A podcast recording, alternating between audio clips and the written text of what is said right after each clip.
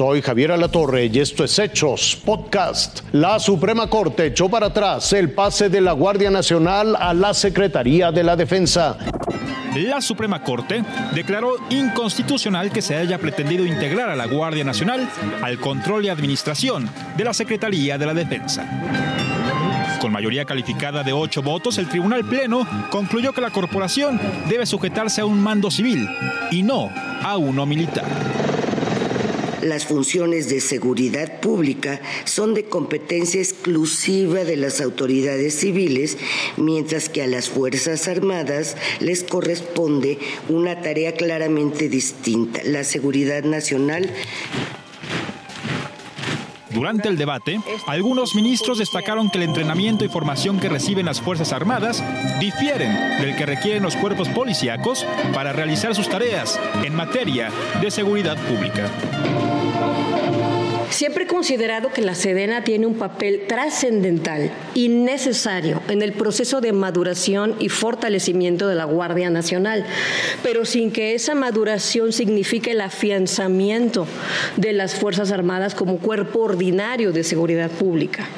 Pero también hubo un reconocimiento a la labor de las Fuerzas Armadas en la sociedad. No estoy de ninguna manera en contra de las Fuerzas Armadas, por el contrario, agradezco y reconozco su fundamental labor en favor de México y los mexicanos y mexicanas. El decreto para transferir la Guardia Nacional a la Sedena fue publicado el 9 de septiembre de 2022. Un mes después, senadores de oposición lo impugnaron ante el máximo tribunal.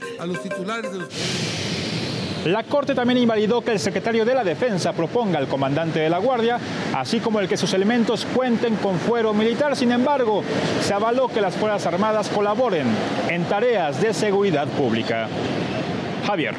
El presidente López Obrador propone cambios a la administración pública, fusionando y desapareciendo organismos y fideicomisos. A unos días de que la Cámara de Diputados concluya su periodo de sesiones, el presidente Andrés Manuel López Obrador envió una iniciativa que busca adelgazar el aparato burocrático de oficinas del gobierno federal. La reforma en materia de simplificación orgánica fusiona 16 organismos y desaparece dos. El argumento es que se duplican funciones.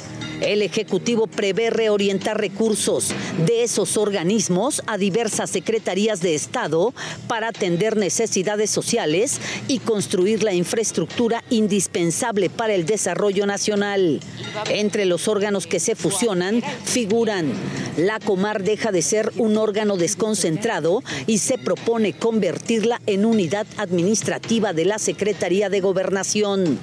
La Secretaría Ejecutiva del Sistema Nacional de Protección Integral de Niñas, Niños y Adolescentes pasaría a formar parte del Sistema Integral de la Familia. El Instituto Mexicano de la Juventud deja de pertenecer a la Secretaría de Bienestar y pasa a la Secretaría del Trabajo. Tanto el Instituto Nacional de las Personas Adultas Mayores como el Consejo Nacional para el Desarrollo y la Inclusión de las Personas con Discapacidad se van a la Secretaría de Bienestar.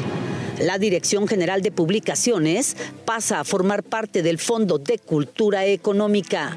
Además, prevé que el Instituto Nacional de los Pueblos Indígenas absorba a la Dirección General de Educación Indígena, Intercultural y Bilingüe y al Instituto Nacional de Lenguas Indígenas. La iniciativa del Ejecutivo desaparece dos instancias. La Secretaría Ejecutiva del Sistema Nacional Anticorrupción.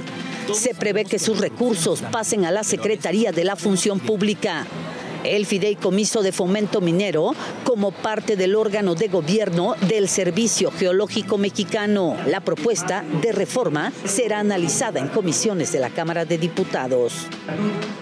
Javier, solo comentarte que esta iniciativa del presidente López Obrador no prevé un recorte de personal, sino que plantea que los trabajadores se incorporen a los nuevos organismos con los que se fusionan. Javier, mi reporte. Hasta aquí la noticia, lo invitamos a seguir pendiente de los hechos.